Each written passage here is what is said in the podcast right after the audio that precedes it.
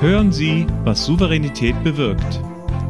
Souveränitätsexperte Theo Bergauer im Gespräch mit seinen Gästen. Unternehmer, erfolgreiche Sportler, Persönlichkeiten der Gesellschaft. In diesem Podcast gehen Sie zusammen mit Ihnen auf eine Tour, von der Sie souverän wiederkommen werden. Einfach bergisch gut. Ich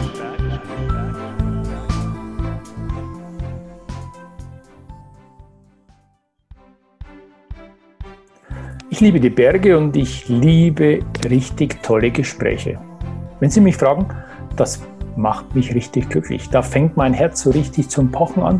Es geht hoch der Puls, es geht hoch die Spannung und es macht mich richtig glücklich. So ein Herz ist ein zentrales Organ und manche haben sogar ihr Herz verschenkt. Sie haben eine Leidenschaft für etwas oder manche teilen das Herz mit jemand. Oder manche geben ihr Herz her. Für jemand, der es braucht. Für jemand, der es dann braucht, um den Ironman auf Hawaii zu machen. Der es dann braucht, um den Alpine Run zu machen, über 250 Kilometer und 15.000 Höhenmeter. Denn sein eigenes Herz hat aufgehört zu schlagen. Schön, dass wir heute ihn zu Besuch haben und mit ihm sprechen können, was sein Herz zum Rasen bringt. Herzlich willkommen, ich freue mich drauf. Lass uns eintauchen in unser nächstes Gespräch mit Elmar Sprink. Für alle die, die diesen Podcast auf YouTube schauen, habe ich jetzt noch ein kleines Video und allen anderen wünsche ich jetzt schon mal viel Spaß beim Zuhören. Also, lass uns in die Fluten stürzen. Ja, lieber Elmar, doch einige Tage her, wo wir uns in Köln gesehen haben. Äh, entstanden ist ja unser Kontakt durch Beate Görz, die ja auch im Triathlon unterwegs ist, die ja letztes Jahr phänomenal auf Hawaii nochmal ihre Damenklasse gewonnen hat. Aber das sowas von souverän und das ist toll, solche Ausdauersportler ja, genauer zu kennen. Und schön natürlich, dass du heute Zeit hast, mit uns mal in einen Talk zu gehen, in ein Gespräch zu gehen, um mal Einblick zu haben in dein Leben. Denn du hast ein besonderes Leben. Du hast nämlich du bist der Mensch mit zwei Geburtstagen. Du hast einen legendär am 26.12. und einen am 9.6. Erzähl mal, wie kommt denn sowas? Ja, erstmal vielen Dank, äh, Theo, für die Einladung. Ja. Ähm, wie, wie, kommt das mit den Geburtstagen? Das ist, äh, ich versuche es mal äh, schnell zu erzählen. Und zwar beim 26.12. Ich, bin ich geboren, 1971. Ja. Das ist mein normaler Geburtstag. Und am 12.10. 2000, äh, am 12. Juli 2010, so mhm. rum, genau, hatte ich einen Herzstillstand auf, auf dem Sofa zu Hause und äh, da kam eine ganz, den habe ich glücklicherweise überlebt, sonst sehe ich ja nicht hier. Und ja. äh, dann kam eine ganz lange Leidensgeschichte, die damit endete, dass ich ein, ein neues Herz mhm. bekommen musste. Und diese OP war am 9.06.2012. Ja. Jetzt, jetzt äh, ist mein achter Geburtstag quasi nächsten Monat. Und daher kommen diese zwei Geburtstage. Der, der 12. Ja. Siebte ist wahrscheinlich auch noch wie ein Geburtstag, weil so ein Herzstillstand überlebt man nur, auch nur in den in, in glücklichen Fällen wohl. Ja. Und, äh, ja, das ja. war ja kurz, das war ja kurz nach dem Triathlon. Wir haben vorhin von der Beate erzählt, die ja Triathlon machst, du hast ja dein Herz im wahrsten Sinne des Wortes auch an den Triathlon verloren. Oder du spendest dein Herz oder dein Herz hängt am Triathlon. Also das haben ja auch viele unserer Zuschauer und Hörer, die, die haben irgend so eine Leidenschaft, da sagt man oft, ich hänge mit ganzen Haut und Haaren, ganz das Herz hängt und bei dir ist der Triathlon und das war ja nach dem Triathlon. Du, ja. glaube ich, bist raus beim Marathon. Ja, genau. Ich war mit der, ich glaube, das war sogar das Jahr, äh, da ist die Beate sogar Dritte geworden als mhm. Amateur. Genau, du warst das erste Mal mit am Protest und da ist die Beate bekannt geworden, richtig? Genau, gen mhm. genau. Da waren wir zusammen da mit noch, äh, noch mehreren aus Köln mhm. eigentlich und ich hatte einfach gedacht, ich habe einen schlechten Tag. Mhm. Da, dann ist es ungefähr, das war praktisch das Wochenende dann da drauf und ein paar Tage später äh, habe ich dann den Herzstillstand äh, in der Wohnung in Köln äh, bekommen und ich mhm. viel Glück halt das überlebt und bin mhm. äh, im Endeffekt, habe die Tour de France geschaut mhm. auf dem Sofa sitzen und äh, zwei Stunden später habe ich Kabel in der Nase und da läuft auf dem Monitor äh, meine EKG-Linie. Mhm. Und äh, ja, das war dann natürlich erstmal ein großer Schock. Wie geht es denn da überhaupt weiter? Ja. Und ähm, schlussendlich wurde die Ursache für das alles auch in den ganzen Monaten äh, nicht gefunden und das hat sich dann wie in einer Wellenbewegung wurde es erst besser. Äh, man hat mir dann einen Defibrillator eingebaut. Ich bin mhm. wieder zurück in meinen Job. Ich habe im Vertrieb gearbeitet. Ja.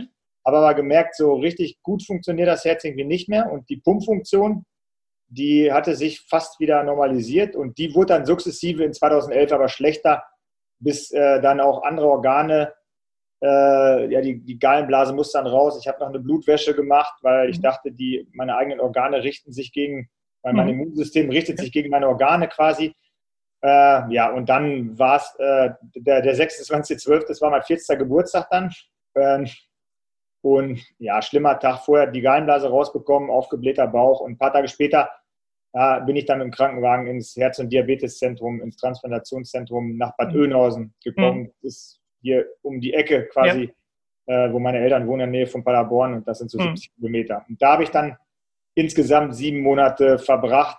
Genau. Auch mit vielen Hoch- und Tief. Äh, ja, ich glaube auch so einer, der, der, der, aus der Bewegung kommt und in Vertrieb, du bist ja Key Account Manager beim großen IT-Unternehmen, äh, immer im Vertrieb, immer in Aktion, immer unterwegs, äh, immer schon für den Ausdauersport brennt und dem plötzlich mal glaube, sieben Monate warst du oder insgesamt 200 Tage warst du an einem Stück im Krankenhaus. Das ist ja, ja. unvorstellbar. Das ist ja, ja wirklich, äh, das ist ja wie, wie ein Stecker gezogen.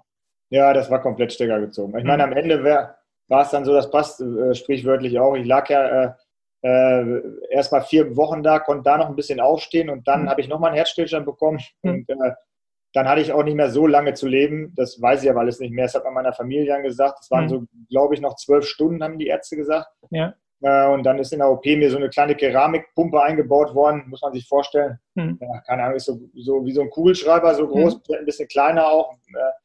Äh, und die ist für die linke Herzhälfte zuständig und die rechte Herzhälfte war aber auch komplett äh, kaputt schon. Also man muss sich so vorstellen, wie ein, so groß wie ein Handball und einfach pumpt nicht mehr kräftig. Mhm. Und dann bin ich an eine sogenannte ECMO, das ist eine kleine Herz-Lungen-Maschine, da hat man zwei Schläuche, im, einer sitzt im Thorax und der andere sitzt in, in der Leiste. Ja ähm, haben vielleicht die Zuhörer oder Zuschauer auch schon mal gehört im, äh, im Zusammenhang mit Corona, weil das so der letzte, die letzte Möglichkeit ist, wenn Beatmen auch nicht mehr klappt, dann wird ja. praktisch das Blut mit Sauerstoff angereichert und an der lag ich tatsächlich wach. Das ist für viele Mediziner äh, ein größeres Wunder, als dass ich äh, nach der Herztransplantation nochmal Triathlon gemacht habe, dass ich da wach an, an der Maschine dreieinhalb Monate lag, weil die Gefahr vom Schlaganfall, dass ich da, das sind ja natürlich auch das sind, ja, das, ist ja, das sind ja Plastikschläuche. Mhm. Da kann sich immer mal was ansammeln an den Wänden und so Plaques sich lösen und so. Das war schon eher, wenn ich mal auf Medizinkongressen, mhm. ich halte ab und zu auch mal Vorträge und so weiter, mhm. dann ist das immer erstaunlich und die Nachfrage kommt eher nicht, ob ich nochmal einen Ironman oder was ich vorher und nachher gemacht habe, sondern eher, wie war das denn in der Zeit, wo ich da lag? Weil das ist, glaube ich, medizinisch schon eine Herausforderung, aber ja, gutes gutes Krankenhaus gewesen mit sehr, sehr gutem Personal und Pflegern und Ärzten. Und äh, da bin ich natürlich auch sehr, sehr dankbar, mhm. dass ich das so lange ausgehalten habe da, weil, wie du eben schon sagtest, waren es ja fast die sieben Monate habe ich fast komplett gelegen, mhm. sechs Monate dann mhm. ähm, ja einfach ohne irgendwie auf die Toilette gehen zu können, sondern mhm. ja abhängig von, von anderen Menschen, ne? also die dir ja, ja, das, das, Thema, das Thema Dankbarkeit äh, ist auch eine Frage, die ich schon mitbringe. Ich hatte ja das letzte Mal den Tag vorher das Gespräch den Leonhard Zintel und der hat mir zwei Fragen mitgegeben und das ein, die eine Frage ist an dich, die ich dir stellen soll, für was bist du überhaupt dankbar? Ähm, ich glaube, da muss die Dankbarkeit doch eine Riesenspreizung haben, für was, für Kleinigkeiten oder auch für die großen Dinge, dass jemand da ist und dir ein Herz spendet. Ja. Da muss die Dankbarkeit, wie, was heißt für dich Dankbarkeit? Ja, Dankbarkeit, also äh, die, die größte Dankbarkeit ist natürlich an den oder an die Familie, die das Organ gespendet haben. Also mhm. zu Lebzeiten hat ja die Person, die ich nicht kenne, weil es in Deutschland ein Gesetz gibt, mhm natürlich, ob, ne, ob das die richtige oder falsche Entscheidung, die gibt es für mich halt nicht, aber der hat die Entscheidung getroffen, das eben äh, zu spenden. Da bin ich auch bei dem Thema Organspende. Ich finde wichtig, wir haben ja leider das Gesetz dieses Jahr nicht durchbekommen. Ja, leider. Ähm, aber da ist es halt so, dass jeder Entscheidung treffen sollte. Das finde ich wichtig, weil sonst müssen es die Angehörigen machen. Hm. Und die können in so einem Fall das Pferd gar nicht mehr entscheiden. Da ist ja jemand gestorben und dann noch zu entscheiden, äh, dass man da Organe entnimmt, das ist halt so ein Thema oder ein Appell auch an die Leute, die, die, die uns zuhören, sich mal einfach Gedanken zu machen. Es geht nicht darum zu sagen, ich will das nicht, dann soll man einfach sagen, man will es nicht. Dann ist auch eine mhm. Entscheidung getroffen, mhm. die ich auch übrigens völlig okay finde. Ja, aber, aber Hauptsache, Hauptsache entscheiden und Hauptsache eine Verantwortung fürs Ja oder fürs Nein, aber bloß zu warten und es auszusitzen, ist genau. eben keine Option. Genau, aber die Dankbarkeit gilt natürlich erstmal an die, dann äh, bin ich natürlich, ja, ich bin, wir hatten heute, bevor wir die Aufzeichnung gestartet haben, ein bisschen erzählt, dass, dass ich heute Radfahren war. Ja. Und da kommt es auch nicht immer darauf an, ob, ich, ob man 32 Stundenkilometer fährt oder 20 im Schnitt, äh, sondern das war halt einfach eine schöne Tour mit, äh, mit, mit einem befreundeten Pärchen. Ja. Äh, und da öfter auch, ich halte auch einfach mal öfter an, das ist wahrscheinlich auch eine Dankbarkeit, wenn irgendwo äh, ein Feld ist, mit, mit, wo was blüht, ähm, wo man sonst sich geärgert hat, dass man Heuschnupfen dagegen hat. Vielleicht heute macht man, stellt man das Fahrrad hin und denkt sich, das sind aber schöne Farben ja. und schöne Natur. Und äh, ja. danach habe ich ein bisschen äh, auf der Terrasse bei meinen Eltern, äh, die hatten solche Boots, wo man mit entspannen kann. Da habe ich mir noch einen Kaffee gemacht und ja, einfach dankbar, dass ich das machen kann. Das sind vielleicht auch, ja, ich meine, gesund zu sein, mhm. das ist einfach ein großes Glück und dafür bin ich sehr, sehr dankbar. Das äh, ja. habe ich letztens irgendwo anders auch schon mal gesagt. Mhm. Wenn Leute äh, so einen Ironman machen, dann muss man eigentlich in dem Moment, wenn man in dem Wasser steht, äh, egal in welchem, See oder am Meer oder wo auch immer, sollte man eigentlich dankbar sein, dass man so gesund ist mit der hm. Idee, das überhaupt hm. machen zu können, egal was da nachher dabei rauskommt. Ja. Das sehen die Leute, glaube ich, auch gar nicht. Und das, das, da bin ich natürlich auch da. Ja, und die, die, Dankbarkeit noch mehr, denn so ein Ironman ist ja dein Immunsystem, der geht, das geht ja völlig in den Keller, wenn du so eine Langdistanz machst. Vielleicht können wir unseren Zuhörern und Zuschauern mal so erklären. Wir reden von Ironman und Triathlon, aber das sind ja gigantische Leistungen. Erzähl mal, was da ist und äh, wie sich das anfühlt. Also es geht ja los mit Schwimmen, fast das vier Kilometer. Hm? Das geht los mit Schwimmen, fast vier Kilometer, genau, dann 180 Kilometer Radfahren. Das ist immer ganz schön, wenn ich äh, mit Freunden hier spreche, weil ich wohne eigentlich in Köln. Mhm. Bin jetzt gerade bei meinen Eltern, das sind 178 Kilometer. Man fährt praktisch hier hin.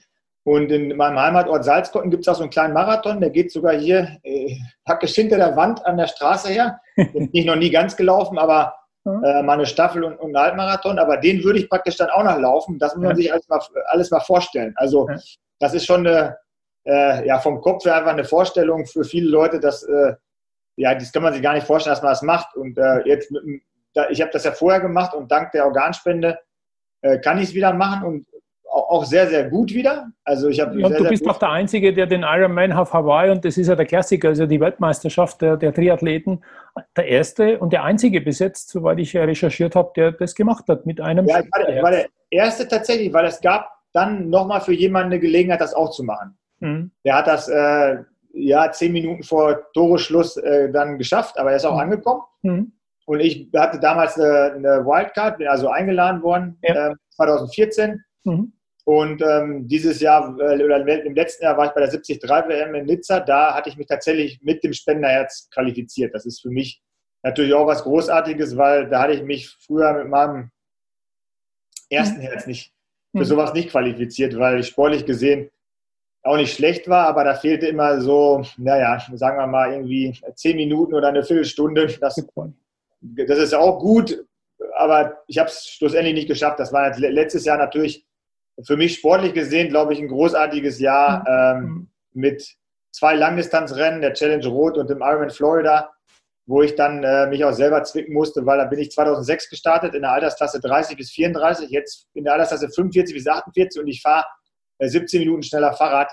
Äh, liegt jetzt nicht am Canyon-Fahrrad und davor hatte ich ein anderes, sondern ich glaube auch, ich bin auch einfach ein bisschen fitter äh, und ein bisschen mhm. mehr Erfahrung, aber das natürlich ja, das ist natürlich großartig, dass das funktioniert, dass, dass ich sowas machen kann. Und habe da auch dankbar, immer wenn ich ins Ziel laufe, bekreuzige ich mich auch immer, gucke immer nach oben und die letzten Kilometer denke ich eigentlich an den permanent, der mir das Herz gespendet hat ja. und hoffe, dass er, äh, ich habe das schon oft gesagt, dass, da hoffe ich wirklich und denke daran, dass er irgendwo sitzt und zugucken kann, was ich alles machen kann. Das ist, äh, ja, das, da habe ich echt immer äh, am Ende noch Tränen in den Augen, weil das äh, berührt mich immer wieder, weil das einfach eine, ich habe schon im Sommer jetzt acht Jahre und davon waren der Anfang sicherlich schwer, aber ich hatte sieben Jahre mit vielen, vielen tollen Begegnungen, mit schönen Reisen, mit, mhm. mit, mit äh, ich habe interessante Menschen kennengelernt, ähm, auch, auch durch den Sport, auch, auch ja. vielleicht Profisportler, sitzt teilweise bei Ironman-Rennen mit denen äh, bei der Pressekonferenz und die kennen mich nicht und äh, ich kenne aber die und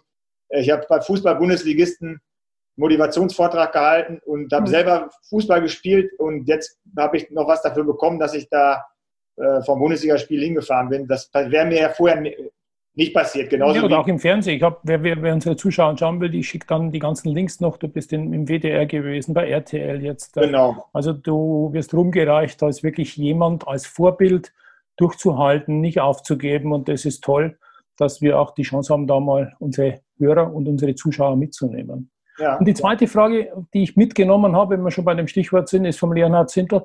Ähm, woher nimmst du eigentlich die Kraft? Weil viele würden aufgeben, die würden sagen, ich halte es nicht mehr aus und es wird mir viel zu viel und dieses, weißt innere, innere schon aufgeben, diesen inneren Kampf, weil ich meine, 200 Tage im Krankenhaus, das erzählt man so leicht, aber oder nach sieben Monaten das erste Mal wieder aufstehen und gehen, das ist, das ist, das ist doch, das ist doch mörderisch. Woher nimmst du die also, Kraft? Ich habe bei mir in den Vorträgen auch so eine Folie, mhm. äh, da sage ich immer, im Prinzip ging es die ganze Zeit immer darum, sich Ziele zu setzen. Mhm. Und äh, äh, wo ich da lag und nichts machen könnte. Ich sage immer, es sind kurzfristig, mittelfristig, langfristige Ziele und langfristiges Ziel war halt, ich wollte nicht sterben da. Das, mhm. Daran habe ich fest geglaubt und äh, da brauchte man sicherlich eine Menge Glück auch dazu und die Hilfe der Ärzte und, und die Medizintechnologie, was da alles gibt. Und kurzfristig waren so Dinger wie, keine Ahnung, dass man Stuhlgang hat. Das sind ja elementare mhm. Sachen. Da denkt man ja jetzt eigentlich nicht drüber nach, wenn man äh, wenn man gesund wenn man ist. Auf, wenn man morgens aufsteht, macht man sich darüber keine Gedanken. Ich konnte halt ja. nicht mehr aufstehen. Und das Gleiche habe ich dann umgesetzt. Es war halt dann, dann einfacher, wo ich, wo ich das Herz, also dann die OP äh, und die ersten Wochen, wo auch mal Abstoßung und solche, solche Thematiken kamen, weil das Immunsystem äh, noch zu stark ist und äh, der Körper das äh, gespendete Organ einfach loswerden will.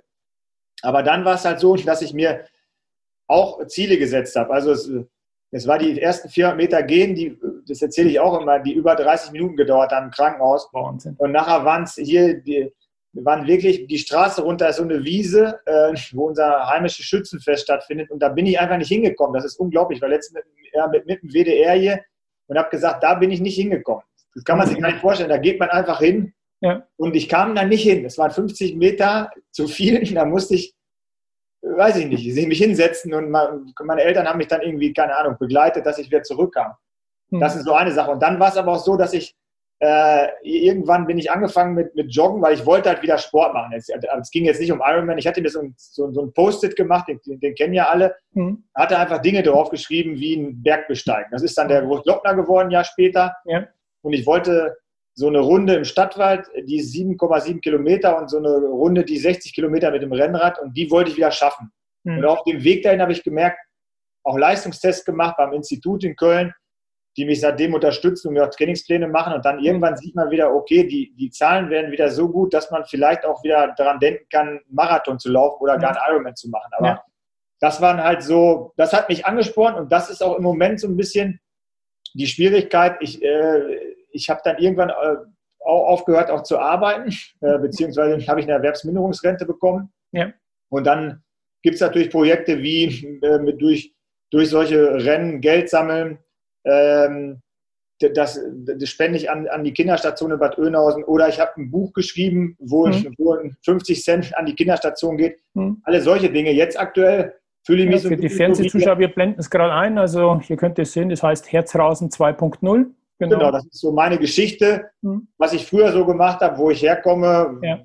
Klassisch mit Fußballspielen. Also alle, die noch mehr wissen wollen als in diesen 30 Minuten, genau. wo wir plaudern. Kann man gerne bei mir einfach auf der Webseite ja. buchen und das geht auch äh, portofrei genau. raus. Ich glaube, du machst auch ein Signet und eine schöne Widmung rein. Ich mache immer was rein. Meine Eltern, äh, mein Papa macht da so ein bisschen die Buchhaltung und meine ja. Mama bringt es dann zur Post und da sind die ein bisschen aktiv. Und ähm, ja, muss man nicht bei Amazon bestellen, sondern okay. bei mir auch. Und das also das Gleiche wie wird man mit Sicherheit machen und ist wirklich eine ja, ich habe es ja auch und das ist schön. Ja. Aber wenn man dich jetzt noch kennt, dann auch das zu lesen, so deine Lebensgeschichte und genau. das war so, das ist das, was mich angetrieben hat und das fehlt mir, fehlt mir gerade so ein bisschen. Ähm, mhm. Deshalb auch für mich wieder einen Trainingsplan zu haben, der auf irgendwas hinzielt. Ich meine, das wird, ich bin halt kein Profi, aber das ist so ein bisschen das, was ich habe. Und äh, ja, du hast ja auch gesagt, andere Dinge fallen weg und dann, du hast jetzt angefangen mit dem Podcast ja. und äh, so ein, entwickelt jeder irgendwie ein bisschen was. Äh, keine Ahnung, ich habe da auch noch, da kann man dann die Webseite überarbeiten oder mehr bei Instagram mhm. machen oder solche mhm. Sachen. Oder sich für Charity was ausdenken, weil irgendwann äh, nach ja. Corona wird es genau. auch eine Zeit geben, wo die Welt sich. Also vielleicht fällt auch unseren Zuschauern oder Zuhörern was ein ähm, mit Ideen. Du bist da, glaube ich, offen, wenn da. Ich bin immer offen, ja. Wir schreiben und Ideen haben und sagt, ich habe da eine Idee, da bräuchte man ein Zugpferd, da bräuchte man jemand, der sein Herz für unser Projekt auch mitspendet, ah. im wahrsten Sinne des Wortes. Ja, gerne. Dann, dann können die sich mit Sicherheit gerne an dich wenden. Ich bin genau. ein herzensguter ja. Mensch, du bist ein harter Sportler, also vom, von der Statur und vom, vom Durchhalten hart, aber ein wesensguter toller Mensch und es ist schön, dass wir da mal miteinander plaudern und mal Einblick haben. Was wäre denn schön mitzunehmen? Äh, eine Frage, die ich immer stelle im Podcast, ist gesetzt. Äh, stell dir vor, du müsstest jetzt fluchtartig das Elternhaus jetzt verlassen, wo du gerade bist. Was nimmst du für einen Gegenstand mit? Also was müsstest du unbedingt mitnehmen? Okay, Gegenstand ist ja keine Person. Also Gegenstand, äh, die, die, ich glaube, meine Medikamente muss ich einfach ausklammern als Gegenstand, weil ja. äh, ohne die würde ich wahrscheinlich nach einer Woche tot sein. Ich weiß es nicht, will es aber auch nicht ausprobieren. Wie viel musst du äh, nehmen? Wie viel musst du nehmen, Medikament? Die Handvoll, oder? Ja, ja, gut, das ist immer so ein bisschen, wenn man, die, ich war letztens in der Bildzeitung, die sagen dann immer 27 Tabletten, aber davon sind 20 halt Kalium und Magnesium, könntest du auch nehmen. Hm. Also sieben Tabletten sind drei verschiedene ja. Wirkstoffe, die wirklich lebensnotwendig sind, muss man, hm. muss man so sagen, die mein Immunsystem schlechter machen, äh, in Corona-Zeiten jetzt eher ungünstig, hm. deshalb ich als Risikogruppe gelte, das ist so, so ein Thema. Hm. Dann würde ich wahrscheinlich, äh, muss ich noch einen zweiten Gegenstand mitnehmen, weil das Thema, äh, das ist leider auch ein bisschen Exkurs, die Medikamente, äh, Krebsrisiko ist höher. Und ich hatte schon hm. mit weißen Hautkrebs zu tun. Also äh, es kommt ja wahrscheinlich da auf die Insel, es scheint auch die Sonne, also ich brauche Sonnencreme. Okay. Und die, das brauche ich leider auch. Und dann sind wir bei dem Gegenstand vielleicht wie bei allen anderen Leuten. Ich glaube, ich würde ähm, ich würd tatsächlich Laufschuhe mitnehmen. Aha, okay. Das ist, ähm, genau, ja, das ist, glaube ich, äh, oder ja. Fahrrad. Eins von den beiden. Müsste ich mir noch überlegen. Ja, also Laufschuhe mit Sicherheit, dann bist du gut besohlt und das ist ja wichtig, genau. der immer in Bewegung ist. Ja, du hast gerade Corona gesagt. Ähm, ich glaube, dich hat es ja auch erwischt. Genau, ich war äh, zum, äh, für ein Mountainbike-Rennen, das Cape Epic, äh, mhm. in Südafrika, mhm. auch eine längere Zeit und das wurde leider auch zwei Tage vorher abgesagt, wie, wie alle anderen Rennen dann und dann musste ich irgendwie zusehen, dass ich da zurückkomme. Äh, äh bisschen abenteuerliche Weise, der Flug wurde abgesagt und ich habe dann, musste dann umbuchen. Und ähm, so bin ich geflogen. Hm. ja, so ist das halt. Ja, genau. Wir zeigen dir was auf, Mutti. Ja, alles gut.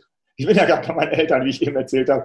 Genau. Kannst ja sagen, es war ein Autogrammjäger, weil du so berühmt bist. Den, ja, genau. ich glaube, es fängt an zu regnen und deshalb, äh, ich habe irgendwie noch was draußen stehen, aber nicht so schön, das Fahrrad kann ruhig nass werden.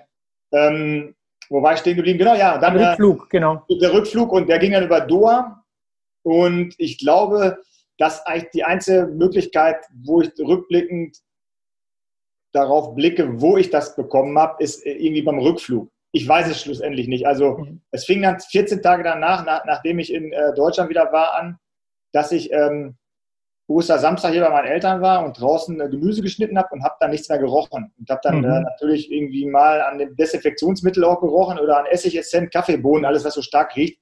Das habe ich wirklich nicht mehr, nicht mehr mhm. gerochen. Und ähm, hatte an meinem Puls in der Woche vorher schon gemerkt, dass irgendwie was ein bisschen komisch ist.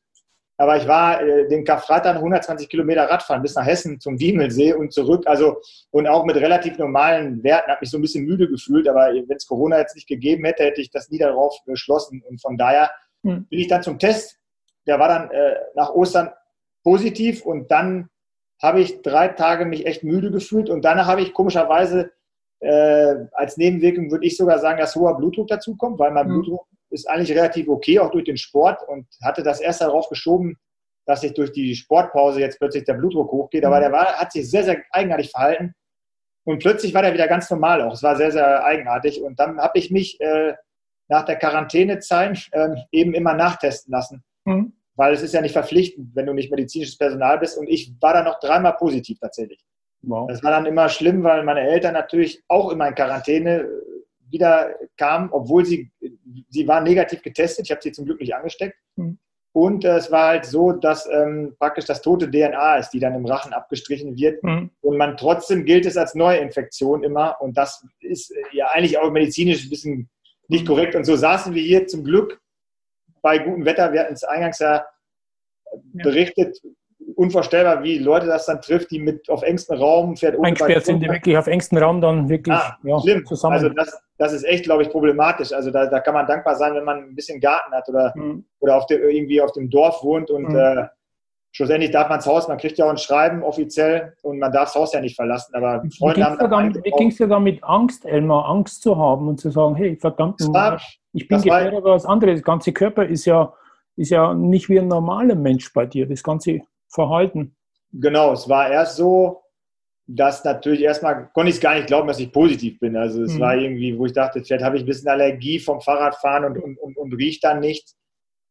Dann war es aber schon so, dass dann äh, Kontakt ich direkt zum Transplantationszentrum auch aufgenommen habe, weil ich mich natürlich auch irgendwie fünf, sechs Tage später habe ich dann gedacht, jetzt wird es irgendwann schlechter. Und dann, man, die Angst ist eher, man wird morgens wach, hat die Sauerstoffsättigung gemessen, äh, die Temperatur, den, den Puls beobachtet und mhm. wo dann so fünf Tage um war, Entschuldigung, war es natürlich mhm. so, dass ich mich da nicht in Sicherheit wiegen konnte, weil durch dieses äh, runtergefahrene Immunsystem ist alles scheinbar ein bisschen zeitverzögert. Die Inkubationszeit war viel länger.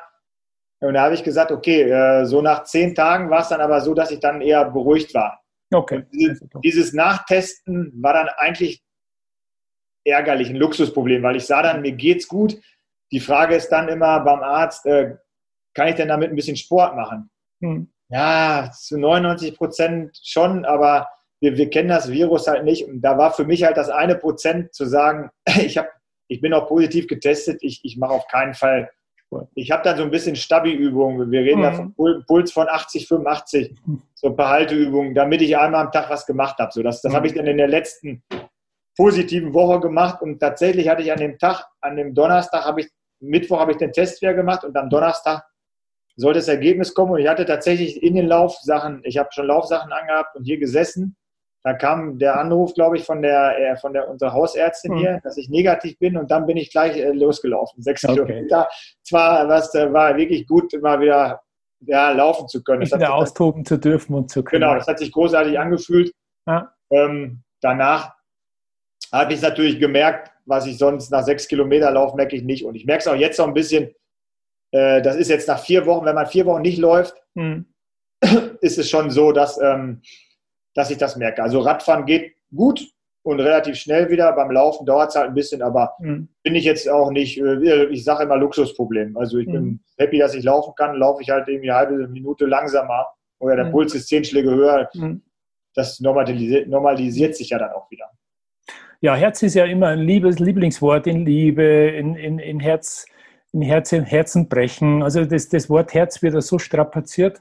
Ähm, wenn wir dieses Wort Herz nehmen, äh, was fällt dir dazu ein? Welche Empfehlungen könntest du denn den Hörern geben, was so Herzensangelegenheiten sind? Herzensangelegenheiten, dass man, ich glaube, ähm, dass es wichtig ist, dass man äh, Dinge dieses äh, Silvester oder so und dann fängt man an, äh, irgendwas zu machen. Und das finde ich immer so, man, man, kann ja, also viele Dinge, äh, man ist ja so, solange man Kapitän, sage ich mal, ist, äh, in seinem eigenen Boot, äh, mhm. wenn man krank wird, ist man das dann leider nicht mehr. Mhm. Aber solange man gesund ist, ähm, brauchst du für viele Dinge ja gar keine finanziellen Mittel. Ja. Also wenn man jetzt eine Fremdsprache lernen will, dann sollte ja. man es einfach tun. Und wenn man ja. anfangen will äh, zu joggen oder zuzunehmen oder abzunehmen, dann kann man eigentlich sagen, morgen höre ich auf zu rauchen. Das ja. kann man morgen machen. Ja. Und das ist, glaube ich, so, ja, das ist so meine, mhm. mein Tipp. Ja. Einfach, oder dass man das machen sollte. Das kommt ja auch von, das ist vielleicht auch, kommt vielleicht auch von Herzen oder auch gesteuert. Und klar ist das alles eine Kopfsache auch. Aber wenn man mit, mit, mit, mit Herzblut oder mit äh, da irgendwo, irgendwo drin hängt in der Sache, wie jetzt ich beim mhm. Sport, dann, ähm, ja, und dann einfach so, was ich eben erläutert hatte, schon mal dieses sich einfach so ein Ziel setzen, das gut erreichbar ist, vielleicht ein bisschen höher, als das man schafft, damit man so einen Ehrgeiz hat. Genau. Und sich das nachher dann irgendwie belohnen.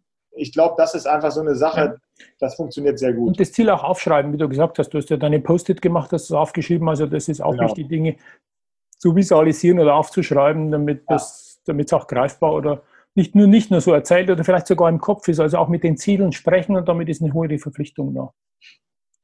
Ja, herzlichen Dank. Äh, die ganzen Links und die ganzen auch ähm, Auf deine Homepage habe ich ja dann, werde ich hinstellen. Was ich für dich noch brauche, ist zwei Fragen. Ich brauche noch zwei Fragen, die ich mitnehme für unseren nächsten Talkgast, ähm, den wir dann sehen werden nächste Woche. Oder in 14 Tagen bringen wir immer das Format. Das ist nämlich der, der Leiter der Chefredaktion eines großen Verlagshauses, einer Tageszeitung. Und äh, Matthias Will, den werde ich nämlich als Gast haben, der so über die Wirtschaft berichtet, der der Sprachrohr der Wirtschaft ist. Welche zwei Fragen hättest du an ihn?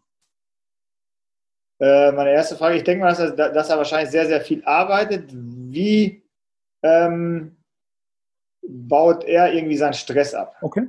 Ob das ja. durch Sport ist, durch anderes, das würde mich halt immer interessieren. Ja. Und ähm, da, da er wahrscheinlich auch, wenn man so, so, so, eine Tageszeitung oder so einen Verlag leitet, denke ich mal, dass man sich ja auch mit, mit Themen so umgibt. Mich würde interessieren, wie er so nach Corona das Ganze so wirtschaftlich ich denke okay. mal, mit dem, das wird auch so ein Thema, das wird so ein Thema, was mich persönlich einfach auch interessiert, was vielleicht ja. jemand, der einfach sich damit mehr beschäftigt oder täglich damit zu tun hat, was er so denkt, einfach darüber. Das würde mich äh, interessieren. Also die werde ich mitnehmen und wenn du dir den Podcast anschaust, dann wirst ja, du auch ich auf jeden Fall. oder den, den, Talk anschaust und den Podcast hörst, so ist es ja, wenn man zweiseitig Herzlichen Dank. Ich sehe, wie die halbe Stunde wie im Flug vergangen ist. Ich glaube, ja. so schön wäre es auch. Ab und zu bin ich ja Hobby-Triathlet, wenn dies auch im Flug vergeht. Äh, die letzten ja. Meter, die ziehen sich immer und das hört nicht auf. Äh, aber diese Zeit, die wir jetzt gerade hingelegt haben, die war traumhaft, die war schön. Hab herzlichen Dank. Es hat mir richtig Spaß gemacht. Genau. Und ich habe es erzählt, du bist ein herzensguter Mensch. Ich hoffe, dass wir mit der Spendenaktion viele, viele aufrütteln konnten. Ähm, jedes kleine Tröpfchen bringt uns weiter und wir werden nicht locker lassen anderen Menschen auch so einen zweiten Geburtstag dazu zu schenken, wie er dir geschenkt wurde. Herzlichen Dank, lieber Elmar. Dankeschön. Ciao. Bye, bye. Tschüss. Ciao. Das war der Podcast Was Souveränität bewirkt. Wie hat Ihnen die Tour mit unseren Gästen gefallen? Nun wünschen wir Ihnen viel Freude beim Umsetzen. Es ist bergisch gut, wenn Sie den Podcast weiterempfehlen, teilen und auch gerne liken. Vielen Dank fürs Zuhören und bis zur nächsten Folge, was Souveränität bewirkt.